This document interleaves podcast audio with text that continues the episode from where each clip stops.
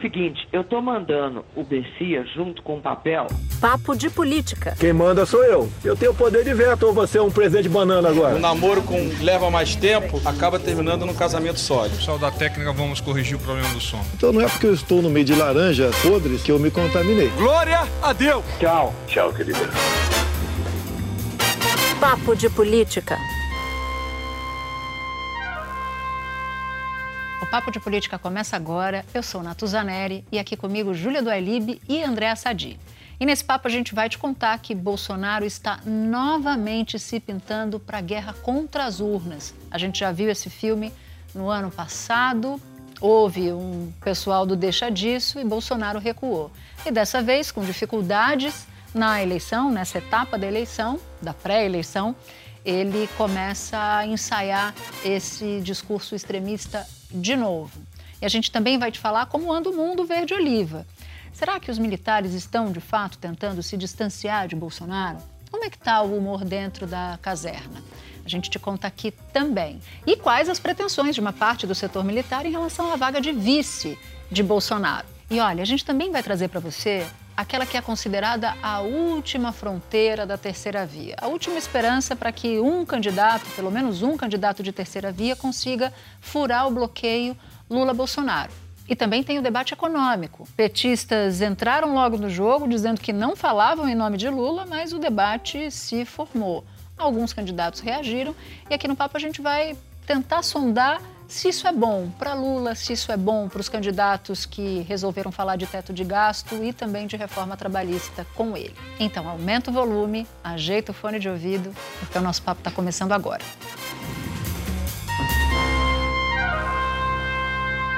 Eu não sei vocês, mas fica parecendo que uma semana é igual a outra, porque a gente está naquela fase, André, a gente falava aqui antes de começar o programa, que é aquela fase da bola muito parada, né? Sim. Então a gente fala de vice, a gente fala de plano econômico, a gente fala das estratégias dos candidatos, mas no fim das contas, o jogo não, não começou. Mas a gente está em campo, vocês não estão achando? É. Só três. tem nós. nós estamos aqui. A gente jogando com nós mesmos, né? vou... Então, já vou jogar a bola para vocês. A Natuza falava um pouco dessa discussão sobre... que a gente vai contar, os bastidores dessa discussão a respeito da vice do presidente Bolsonaro. Eu diria para vocês que esse é um assunto que não sai da pauta ali no entorno do Palácio do Planalto. Tem muita gente já dando como certo que o presidente já escolheu o Braga Neto, que é o ministro da Defesa, mas falta convencer os partidos do Centrão e também uma parte dos ministros ali da, ala, da chamada ala militar, porque, é, como a gente sabe, tem divisão de grupo dentro de qualquer setor, qualquer segmento, e com os militares não seria diferente. Pois é, o problema é que falta combinar com o Centrão, né, André? Sim. Porque, assim, para o presidente é super conveniente colocar o Braga Neto, porque ele tem essa personalidade desconfiada, já teve essa relação que se tornou uma relação complicada com o Mourão. É, a escolha do vice dele já foi complicada lá atrás, né? Uhum. Nos nomes colocados em 2018. E o Centrão, o, em tese, o, o, a vice ficaria com o PP, né? Aí o Braga Isso. Neto se vim, é, filiaria ao PP e aí manteria a tríplice aliança PP-PL republicanos. Só que o Centrão, publicamente, né, os líderes dizem, não, tudo bem, tem que ser alguém da confiança tal, mas os bastidores, os caras querem um político. Claro. Não, e mais do que isso, Júlia, você tem, tem toda a razão. O, a turma do Centrão, que tem se reunido desde o final do ano passado, a gente contou aqui na casa do Nix Lorenzoni, na presença do Flávio Bolsonaro, essa turma do Centrão que é diplomática, eu diria assim, diz, claro, é, pode ser o nome que o presidente quiser, mas Aqui na nossa casa, no PP, olha, não tem espaço, não tem quarto para ele. e não tem no Republicanos também. Então vai sobrar o quê? O Valdemar Costa Neto para brigar, para dar esse teto para o ministro da Defesa, se de fato isso acontecer. Braga Neto é aquele vaso chinês, né? Corpulento, chama atenção, mas você não sabe onde colocar, não tem é, muito imagina lugar. Imagina se eles querem, né? Porque o Braga Neto, eles não teriam nenhuma ascendência, né? Sobre Sim. Braga Neto. Então, para eles aí fica aquele discurso de que, ah, mas mas tem que ver o que soma, porque o vice tem que ser algo para somar. Eu acho que tem um ponto aqui que eu queria jogar no nosso papo. Acho que tem vice para duas finalidades. Tem o vice para disputar a eleição e tem o vice para governar. Alckmin não é um vice para disputar a eleição, é um vice para mostrar que o Lula ampliou o seu escopo. Ou, em outras palavras, fazer o que o Lula fez nas eleições, nas primeiras eleições dele, se movimentar para o centro. O Alckmin, portanto, ajudaria nesse simbolismo. Mas você também tem o vice para disputar. Braga Neto não é um vice para disputar. Braga Neto é um vice para Bolsonaro governar se for reeleito. Por quê? Porque a única coisa que segurou Bolsonaro de um processo de impeachment, quando não tinha casamento com o Centrão, foi o Mourão. Uhum. Porque o Centrão olhava, o Congresso olhava e disse assim: mas se a gente tirar o Bolsonaro por causa das histórias do Bolsonaro, o que, que nós vamos ter? Nós vamos ter o Mourão. Então, Braga Neto, se Bolsonaro ganhar a eleição, ele funciona como um ativo, uma barreira. É o seguro né? impeachment, né? É, o seguro impeachment. Mas então Braga Neto entraria nessa, nessa, nessa história do vice para governar não seria o vice para disputar. Eu acho até, vou mudar um pouco do que eu acabei de dizer em relação ao Alckmin. Acho que o Alckmin faz a função mais de vice para disputar, porque mostra essa amplitude. Você vê que eu vou mudando ao sabor. Mas é assim mesmo, a gente vai pensando. É porque eu vou raciocinando. Então, eu colocaria o Braga Neto nessa, nessa caixinha do, do seguro impeachment. E porque talvez para Bolsonaro fosse interessante uhum. amarrar um pouco mais os militares. Depois da carta de Barra Torres, do, do presidente, o diretor-presidente da Anvisa para o Bolsonaro, a Sadi fez uma entrevista com Barra Torres essa semana, ele falou da nota que ele divulgou do Bolsonaro. Entrou uma discussão enorme sobre, nossa, tem sinais nos militares, nas Forças Armadas, de que eles estão se distanciando do Bolsonaro. Mas eu comecei a ficar com dúvida disso, Júlia, sobre se de fato há um distanciamento dos militares em relação a Bolsonaro ou se está tudo como antes, como dantes no quartel de Abrantes. Eu tô, tamo alinhada nessa nessa avaliação, muito bem, porque quando você lê a nota que foi emitida pelo é, Exército, e é verdade que a nota foi emitida por pressão de generais do alto comando. Você está falando da nota tá em relação às vacinas, é, desculpe, né? da vacina, é. Quando você lê essa nota da vacina, porque a nota foi interpretada como seria um sinal de estamos nos descolando do governo. Uhum. Temos um governo negacionista, né, Andréa? Estamos nos descolando e vamos aqui colocar nessa nota o que queremos. O que eu apurei? Houve sim uma avaliação no final do ano passado de generais do Exército de que deveria, se é, diante da Omicron, colocar um certo regramento para como o Exército se portaria diante da, da, volta da pandemia, que era um fato. A pandemia está recrudescendo, né? Volta não, porque nunca deixou de ir. Isso é uma coisa. Agora, o conteúdo na nota em nenhum momento é uma ruptura, inclusive quando fala de vacinação.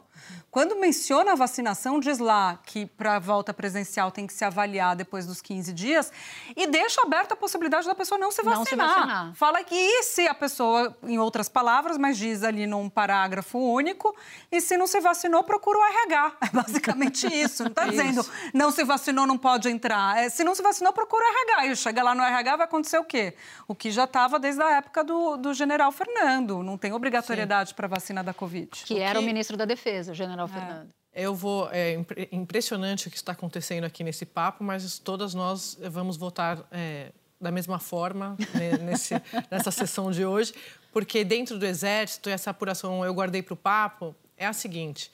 Muito impressionante como generais com quem eu conversei, integrantes ali do entorno do, do, ministro, do comandante Paulo Sérgio, com quem eu conversei, eles me falam o seguinte: olha, Sadi, essa crise que nunca existiu, se teve algum tipo de indício de que poderia ter tido algum mal-estar com o presidente Bolsonaro, começou e foi gerada no Ministério da Defesa.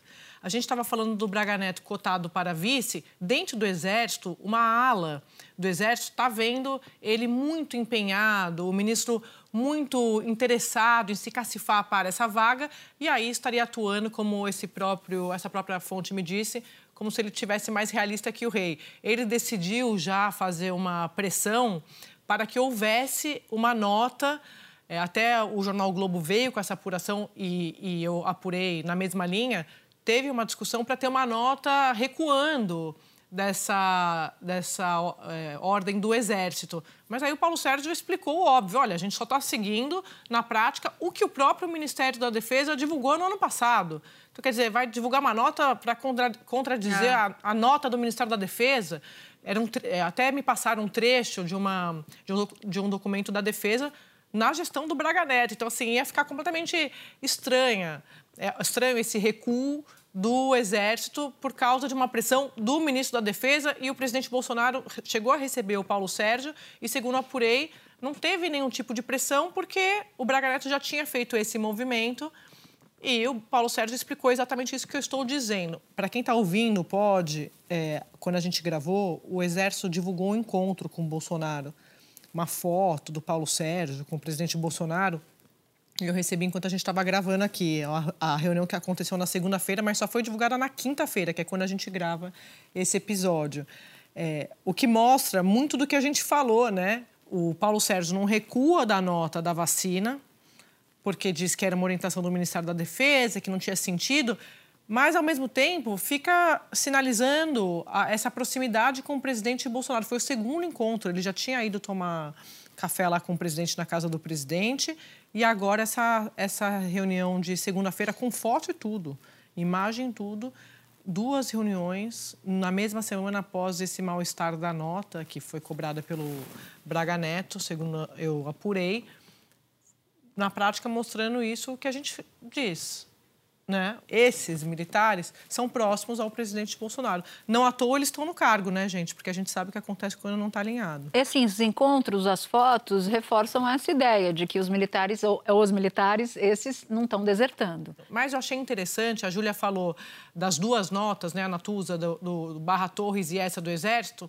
Já em relação ao Barra Torres, houve um mal-estar entre alguns militares da Marinha, é, porque o Barra Torres, quando ele assina a nota, ele assina como é, contra-almirante, né? Ele foi Isso. na Marinha por cerca de 30 anos, ele até na entrevista aqui na Globo News, ele fala disso. Eu, em momento algum, quis falar pela Marinha, quem fala pela Marinha é o comandante, mas houve é, uma repercussão entre alguns militares com quem eu conversei. Já no Exército, a nota dele por essa turma que está achando muito estranho, está achando muito ruim o presidente Bolsonaro seguir insistindo, dois anos após o começo da pandemia, nesse discurso negacionista, eles elogiaram a nota do Barra Torres. É como se é, eles estivessem comemorando uma resposta ao presidente da República à altura dessa discussão de que, olha, já que o presidente envolve o tempo todo os militares e os militares deixam é, serem, serem envolvidos na política, os que estão envolvidos, então tá bom, tem aqui um militar também que está respondendo a uma crítica, a um ataque do presidente, que no caso é o Barra Torres. Então, eu ouvi elogios ao Barra Torres dentro do Exército, não dentro da Marinha, porque, só para a gente lembrar, o comandante da Marinha foi aquele que patrocinou, liberou aquele eh, desfile de blindados em frente ao Palácio do Planalto no dia que o Congresso estava votando o, o voto impresso, né? Uhum. É, eu, eu ouvi algo no sentido de que pegando essa coisa da, da Andréia, que ela falou que ele é um almirante, almirante duas estrelas, né? Eu, eu vi um, um, militar falando, eu concordo, um militar que é muito crítico ao presidente uhum. pelas posturas negacionistas, que sempre diz, o presidente erra, o presidente tem que se vacinar, é um tiro no pé, isso ele disse. No conteúdo, é, o Barra Torres tem, tem, tem razão, mas ele erra no formato, porque ele é um almirante duas estrelas e por ser um almirante duas estrelas, ele não pode pedir para o presidente, que é o comandante das Forças Armadas, uma retratação do ponto de vista uhum. formal, algo que é muito caro para os militares, nessa né? coisa da hierarquia. Mas Embora pra... ele esteja na reserva, né, Andréia? Sim. Ele está na reserva e só queria complementar uma coisa. Porque toda, toda essa leitura feita que me surpreendeu, o Exército elogiando o Barra Torres e, e, e reclamando muito dessa postura negacionista do presidente? Porque uma parte muito significativa de, dos comandantes ali, que uma parte muito significativa do, do, do, do segmento militar, teme a volta do PT. Então, eles acham que o presidente Lula, o ex-presidente Lula, que já está líder nas pesquisas, tem uma ampla vantagem o, o, o, é, esse discurso do presidente Bolsonaro turbina ainda mais o Lula. Então, não é porque eles estão achando que, olha, a vacina. Não. É porque eles temem a volta do PT e acham que esse discurso ajuda ainda mais o ex-presidente Lula. Eu acho que essa é, esse é o balizador das coisas, né? De todas as nossas Sim. avaliações da, da política aqui. Os militares podem não morrer mais de amores por Bolsonaro, porque acham que o Bolsonaro erra demais e tarará? Sim mas eles olham para o outro lado da moeda e lá está Lula. Uhum. E eles apreciam menos o Lula do que se incomodam com o Bolsonaro. E tem uma coisa também que, que me incomoda, inclusive quando eu falo como analista isso, que é os militares, né? É. A discussão que a gente teve sobre os evangélicos. Boa. Não existe, né? Não. Os militares. É claro que, existe, que tem ali um conjunto e tem um segmento maior daquele conjunto que tende a ter determinada opinião homogênea, mas o conjunto como um todo, ele é heterogêneo. Sim. Então, assim, a gente fala militares... Como se eles fossem uma coisa só, da reserva, tem os militares do palácio, tem o pessoal que está no governo, que gostou de estar no governo, tem toda, né uma, uma, um matiz ali que não dá para colocar no mesmo pacote. Dá para ter uma ideia, um pouco pelo peso da maioria. E tem um outro movimento começando a surgir. E há quem interprete, isso eu estou falando de gente dentro do governo e achei que a avaliação faz todo sentido, que Bolsonaro, com dificuldade nas pesquisas, com dificuldade de avaliação, com o Lula liderando as pesquisas, o Moro ali, né, com chance de ficar eventualmente no cangote, no cangote do Bolsonaro, vai partir para uma segunda etapa de radicalização e que fará isso atingindo novamente ou resgatando novamente a cruzada dele contra as urnas. E essa semana teve alguns sinais esquisitos aí. Do nada, Bolsonaro reativou ataques contra Barroso que é presidente do Isso. Tribunal Superior Eleitoral, está de saída em fevereiro, entra Faquim e depois, no período exato da eleição, será Alexandre de uhum. Moraes uhum. e contra Alexandre de Moraes. Então, eu queria só ler um trechinho do que Bolsonaro disse. Quem são? Quem esses dois pensam que são? Vão, que vão tomar medidas drásticas dessa forma, ameaçando, caçando liberdades democráticas, caçando liberdades democráticas nossas, a liberdade de expressão, porque eles não querem assim, porque eles não, porque eles têm um candidato, querendo dizer que Barroso e Moraes uhum teriam Lula como. E Faquin, né? Como, e Faquin também. Mas ele cita especificamente esses, esses dois. Então tá para pintar e tá no ensaio, assim, os tambores rufando, para ele reabilitar a contestação do, do voto e das urnas aqui. Me chama tanta atenção toda vez que falam que Faquim Barroso e Alexandre de Moraes são petistas, é. porque é uma coisa impressionante, é muita gente. falta Olha de... só, é, é, falta de conhecimento nisso ou má fé. má fé, porque não é possível. Alexandre de Moraes era um adversário conhecido do PT, foi para o Supremo por indicação de Michel Temer, de quem foi ministro da Justiça e sempre foi visto, foi secretário de Segurança do governo tucano, como um adversário petista. E é visto pelo PT como alguém conservador, que não tem nada a ver no campo Mas agora é capaz deles. de dizer que, porque ele trabalhou no, no, no governo Alckmin e o Alckmin pode fechar com o Lula, é capaz dos bolsonaristas agora Exato. fazerem esse tipo de... Vai colocar no mesmo relação. saco, já virou comunista, Tudo comunista. Alckmin é comunista também, tá todo mundo junto. O Faquinho Barroso, o Faquinho virou relator da Lava Jato, gente, Sim. quando o Teori morreu. Então não tem por onde, Barroso também é um dos mais lavajatistas. Sim. Embora tenham sido indicados pelo PT os dois, né, o Faquinho e o Barroso. Que é, o, o, o, o Bolsonaro tem um ponto que, que causa certa, certa espécie entre algumas algumas fontes petistas. Ele falou assim: bom, pelo menos ele indica gente que não trai. Aí eu me lembrei do Barra Torres. Eu falei: peraí, que toda regra tem exceção. Barra Torres se distanciou. Gente, eu queria falar um pouco dessa, dessa esperança da terceira, quarta, quinta, sexta, sétima, oitava via. Você contou uma ótima no, no, quando a gente estava se preparando. Qual? Da candidata da quinta via? Como é que era mesmo? ah, você já esqueceu, não é possível. Não, não é ela e eu, não, que é pior as duas, não, André. Não, eu sei. É a idade, é a idade. Essa da quinta via eu vou me lembrar até o final. Que ela vai guardar para algum dia, de algum episódio do Papo de Política. Fique ligado. Mas eu queria falar da, dessa janela de oportunidade. Essa regra é uma velha regra. Rolava em eleições anteriores mas votou-se no Congresso pelo extermínio dela. Só que aí os congressistas resolveram resgatar o passado, ter um reencontro com o passado. Não fechar na, no apagar das luzes. No apagar 2021. das luzes. E eles votaram a propaganda partidária no primeiro semestre. Até antes da, da eleição, antes do, do, do, fim do ano, não podia mais isso, não tinha propaganda partidária. Esperava o início da propaganda eleitoral, deflagrava um mêsinho só, não era mais muita coisa, porque isso também tinha mudado.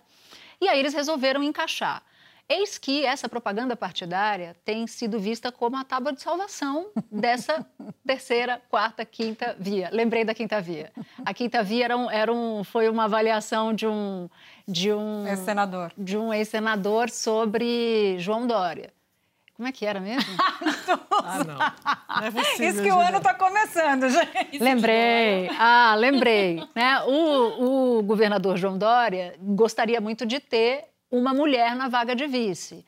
E aí, quando você pergunta para ele assim, mas é, Simone Tebet, não, não faria isso, né? não seria deselegante e tal, ela é pré-candidata.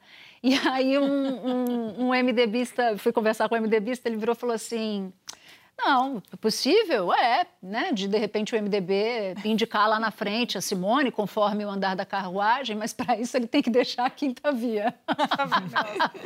a Natuza conta muito bem. O melhor é, é você contando, é o jeito que você conta. Mas, mas... aí, essa história, Júlia, é, ela. Como esse, esse, esse pessoal do terceiro pelotão está tendo mais dificuldade, é, eles precisam de uma eles precisam de um canal com a população para se apresentar. Então você tem uhum. Rodrigo Pacheco, tem a própria Simone Tebet, tem Ciro Gomes que já é amplamente conhecido, mas aí vende o seu peixe. É o momento eles venderem o peixe antes da disputa da disputa para valer começar. Quando o Tribunal Superior Eleitoral abriu o prazo de inscrição, o primeiro que chega consegue escolher o horário que ele quer o período que ele quer veicular. Então, olha só, Patriota, PSD, Gilberto Kassab, inclusive contou para uma fonte minha, que eles ficaram ali esperando abrir a porta da esperança, para eles conseguirem escolher primeiro que prazo eles queriam. O PSD, por exemplo, ficou com o limite do limite, que é junho. A Júlia vai explicar quais são os tempos para isso. Os outros chegaram depois. E aí, Kassab tem uma estratégia. Ele quer fazer o seguinte: como eles têm o direito à última inserção, bateria de inserção, eles vão jogar toda a artilharia deles em Rodrigo Pacheco, porque eles acham que essa pode ser a última chance de Rodrigo Pacheco para se tornar conhecido do eleitorado e entrar em condição melhor de disputa uhum no processo eleitoral. Então, essa é a última janela, é a, é, são as portas da esperança, para ver se eles conseguem embalar e chegar é, no. Lembrando que daqui a pouco tem a janela também. Agora, gente, a propaganda partidária, vocês devem se lembrar, espero que não, que eram 10 minutos. Vocês lembram o sofrimento? Que eram 10 minutos sobre o MDB. Aí todos os senadores do MDB falavam, todos os governadores falavam. E a coitada da pessoa Era muito lá chato. esperando. Então, eles acabaram com isso e colocaram a inserção que assim, é menos pior, mas Coitado do eleitor, A inserção né, é, é, é, aquele comercialzinho de 30, 30 segundos. segundos. O que a lei diz, a lei que foi aprovada, foi sancionada com um, voto, um veto apenas do presidente agora no começo do ano, diz que a depender do tamanho da bancada, você tem uma quantidade de tempo total para essas inserções. Uhum. Então, se você tem mais de 20 deputados, 20 minutos, alguma coisa assim, menos de 20 a não sei quanto, 10, mais de não sei quanto, 5. E aí você, diminui, você divide isso por 30 segundos. Nossa, já estou perdidinha. Não, é sempre 30 eu segundos. Eu também. Ela faz a conta, como ela sabe que a gente não é boa de número, ela faz, a gente não vai rebater. A gente não tem como, né? Então, tipo, Ciro Gomes, vai falando. É, Ciro Gomes. que tem aquele, aquele meme. Ou você tem 20 minutos total, ou você tem 10 minutos, ou você tem 5 minutos. Esse seu prazo total é dividido sempre em 30 segundos de inserções. Então, você vai ter ou mais inserções de 30 segundos ou menos. Essa inserção assim, você está jantando, está jogando um buraco, um baralho, está tá ajudando seu filho na tarefa e, de repente, vem o Rodrigo Pacheco, ou o João Dória, ou a Simone Tebet, ou o Sérgio Moro, ou o Ciro Gomes dizendo assim, ó, isso aqui Mas... é o Brasil que eu quero. Posso falar uma coisa? Vocês estão falando, e como eu não estou acompanhando a conta, eu estou pensando, eu estou pensando no seguinte: como essa discussão sobre tempo de TV, ela parece, na minha cabeça, ela, ela parece vintage. Porque o, o, Bolsonaro, em 2018, ele fala muito isso, né? Eu não precisei de tempo de TV, o que é, não é verdade, porque depois do atentado que ele sofreu, ele teve muita exposição na TV, né? Uhum. Óbvio, por causa da cobertura, a gente viu é, todo mundo querendo saber o que tinha acontecido para acompanhar tal. Mas, é, de 2018 para 2022, o jogo virou ele tanto sabe disso que ele também casou com o Centrão. Não é só por, por causa das pautas no Congresso que a gente fica falando, do, do impeachment, que não ia rolar tal. Ele também precisa de uma estrutura partidária. Envolvendo tempo de televisão. Precisa sim. muito e mais do que nunca. Ele não vai conseguir reeditar 2018 Total. porque ele tem um telhado de vidro muito poderoso. Gente, e, aí, o Maurício Moura, a gente ouviu essa semana também, você conversa bastante com ele, que é, que é analista de pesquisas tal, ele fala, ele falou na entrevista, eleição é sempre sentimento, né? Qual o sentimento está vigente naquele ano na- de disputa? O sentimento de 2022 já não é o de 18. Não. qualquer tipo de, é, de atitude ou de postagem hoje dos, dos bolsonaristas, ela não é mais tida como verdade até pelos bolsonaristas. Tem um ar de desconfiança ali. É como se eles quisessem transformar em natural, às vezes, uma coisa que é montada mesmo. Então, para 2022, você tem razão. Não só essa simplicidade que para muita gente pode parecer uma coisa é, montada, mas tem o sentimento da corrupção, que a gente já falou bastante aqui, que em 2022 ele é importante, mas ele não é mais prioridade, porque as pessoas estão preocupadas com o óbvio, sobreviver. Comida, bolso, é, agenda da fome. Tem o avanço da Omicron, os serviços vão ser afetados, a economia sendo afetada, a gente não sabe o que vai acontecer. E o que isso, vai- o- o que isso significa de fato para a eleição, para os candidatos.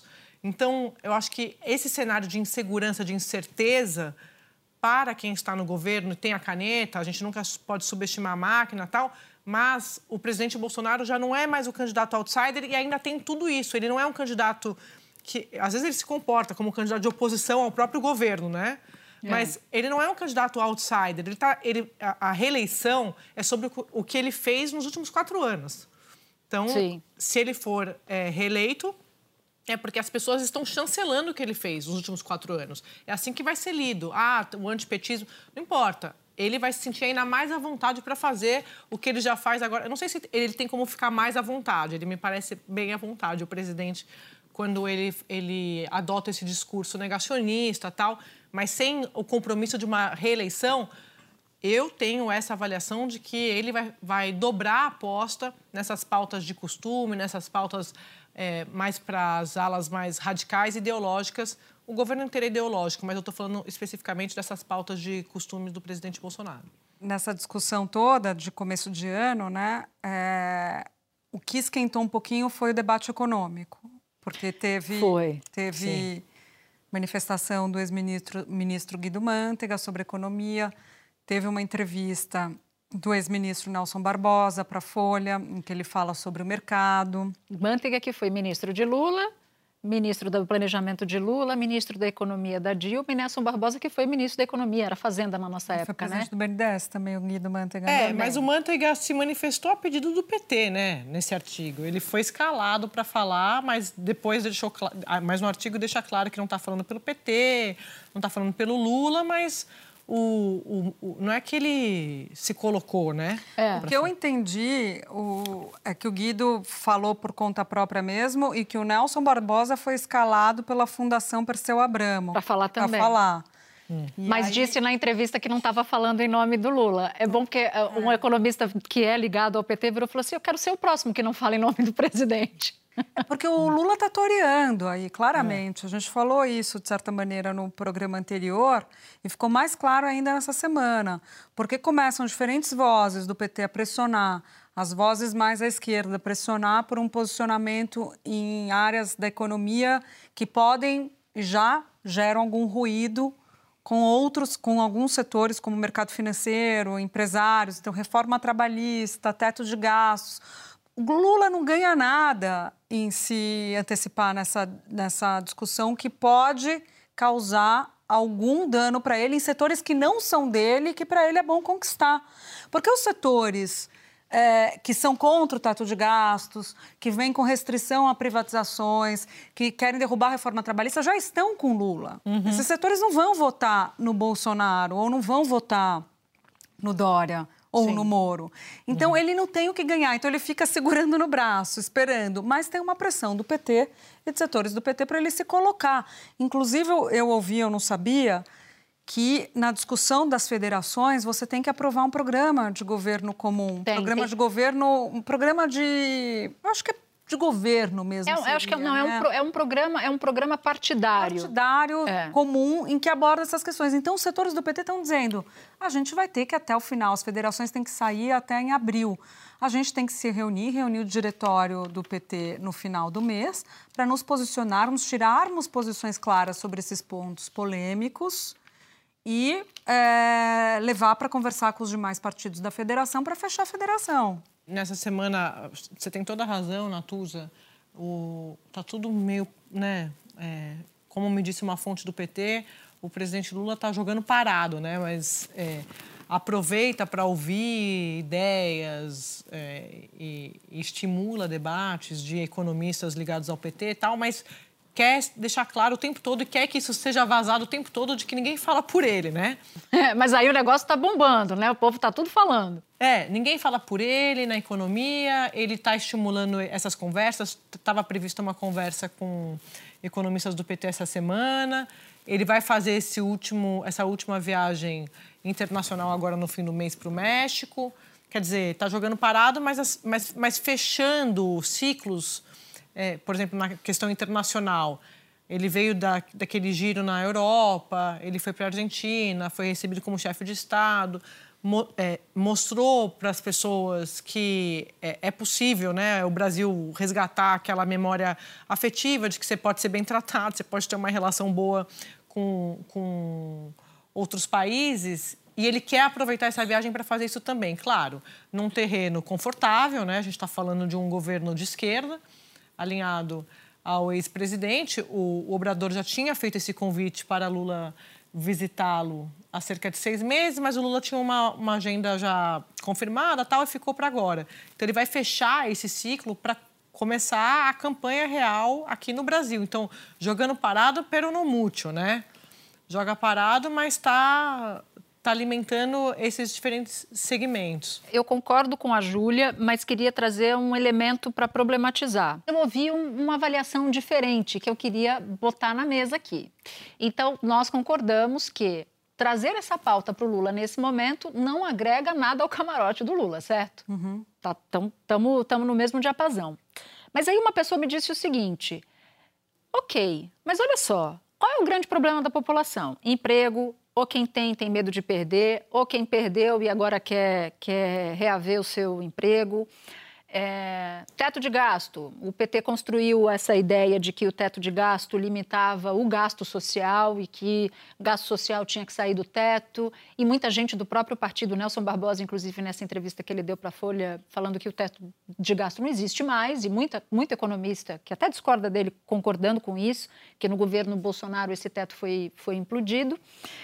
Mas o teto de gasto, na visão eh, popular, ele aumenta o acesso do, da, do- da população mais vulnerável a benefícios que o Estado dá. Então, quando essa discussão sai dos gabinetes, né, das redações, das, das- dos escritórios na Faria Lima, que na ponta esse discurso do PT pode até ajudar o Lula né, no voto popular. Eu não tenho, eu não, eu não tenho conclusão para isso, não. Eu só queria trazer esse, esse, esse problema. Quando o Lula começou, quando veio Guido Mantega, Nelson Barbosa, mas sobretudo Guido Mantega, o João Dória divulgou uma nota disparando contra o Lula, né? Por causa da reforma trabalhista e por causa do teto de gastos. E aí eu fiquei pensando, será que esse movimento do João Dória é um movimento que faz sentido? Porque a Faria Lima já sabe que o João Dória pensa, né? O João Dória já é uma- uma- um, personagem formado no imaginário dessas pessoas, dos Faria Limers. Por que, que ele está entrando nessa disputa? Será que não é uma. Pode ser que seja uma casca de banana mesmo para o Lula, como, como a gente avaliou, mas eu também acho que é uma casca de banana para os outros que entram, def- entram defendendo neste momento o teto de gastos e já são identificados com aquele É, pensamento. eu acho que esse é o ponto. Eu, eu discordo da avaliação de que ah, o Lula precisa falar do teto de gastos como questão social. É, Esse discurso que tem segmentos em setores do PT, ele precisa reforçar o discurso social tal, porque já é dele esse público. Não é a estratégia que ele tem que fazer agora. Ele, para ganhar no primeiro turno, ele tem que avançar para além do público dele. Então, ele tem que fazer um discurso mais de centro. Estou pensando como estrategista, se eu fosse estrategista lá para dar opinião. Então, não faz sentido.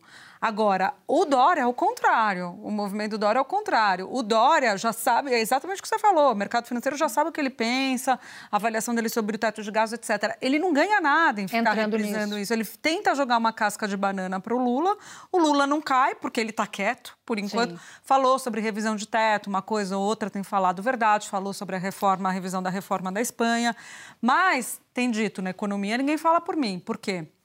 Porque a ideia dele é anunciar um nome de centro na economia, um nome tipo empresário, alguém que não tenha vinculação com o governo na área econômica, por exemplo, com o governo Dilma, não reeditar um nome de governo Dilma, alguém novo. Então, quando ele tiver o nome, ele vai ficar mais à vontade para colocar o que ele pensa. Agora ele está se está tentando evitar e faz sentido, né? E para que que ele vai sinalizar para os dele agora? Sim. Embora setores do PT demandem isso. Você falou da Dilma, Sadi, e aí uma fonte disse assim, mas quem é que está construindo esse programa, do, do, essa agenda econômica do Lula? É a Dilma que virou a coordenadora desse programa econômico do PT? Vamos fazer o giro do nosso, da nossa trilha? Vamos lá. Vamos. Alguém quer ir primeiro? Eu sempre fico por último. Dessa vez eu vou... Você vai encarar? Vou convicta, vou encarar. É uma sugestão que a gente recebeu via as redes sociais. É, na voz de Ana Carolina, né? Que não tem nada a ver com a minha, me desculpe, Ana Carolina, mas é. Você não merece. né? Coitada, espero que ela não, não ouça. Mas é André Mendonça pedindo explicações sobre o fundo eleitoral. Para o Bolsonaro e para os outros. Os outros, é. E aí, André Mendonça canta o seguinte: Se eu disser que já nem sinto nada, que a estrada sem você é mais segura. Muito bom, muito bom. A minha tá na sua minha aí. Qual é a Tá? sua? Nossa, eu não. A minha também foi uma sugestão das redes sociais, mas sobre o episódio Bolsonaro versus Barra Torres. Eles foram amigos, né? Não amigos, como eu perguntei, de abrir a geladeira, de pescar, mas. Cara, quer ver eram- que é a minha? eram Fala, aliados. Fala, eu quero ver se não é a minha. Fala. É, Lulu Santos. Ah, tá bom. Ah, é? Não, sua não é. Não. Não vou dizer que foi ruim, também não foi tão bom assim. Não imagine que te quero mal, Apenas não te quero mais. A minha também do, do amigo. Você, meu amigo de fé, meu irmão camarada, amigo de tantos caminhos, de tantas jornadas, aquele que está do meu lado em qualquer caminhada. Eu não sei se eu estou no ritmo certo. Você que me diz as verdades em frases abertas, amigo, você é o mais certo das horas incertas. Para, pa, para, pa, para. Ah, ela tá, ela tá entrando com a banda. Eu tô nos agora. metais. Para, pa, para, pa, para. Então essa é do, do Barra. Torres pro... Só pelos metais. Só pelos metais? Metais, Achei. valeu. que eu achei que também que foi, que foi, que foi bom. Bom, o nosso papo acabou. Obrigada, André, obrigada, Júlia. Até o próximo episódio. E é hora de agradecer a nossa equipe. Edição executiva, Daniela Abreu. Edição e produção, Alex Tágira, Júlia Zaremba, Bruno Batti, Germano Martins e Eduardo Baldez. Supervisão, Ana Bernardoni. Chefes de redação, Pedro Godoy e Mariana Timóteo. Gerência, Cadu Veloso. Sonoplastia, Pedro Chagas. Supervisão técnica, Júlio César Fernandes e Leandro Discassiati. Equipe de estúdio, José Dias, Edson Vinícius, Marcos Vinícius, Ricardo Espósito e Gabriel Scherer. O nosso podcast também é programa de TV na Globo News, toda quinta-feira, às 11h30 da noite. E a gente guarda histórias para contar aqui e lá. Histórias diferentes, vale dizer. Obrigada por sua companhia. Até a semana que vem.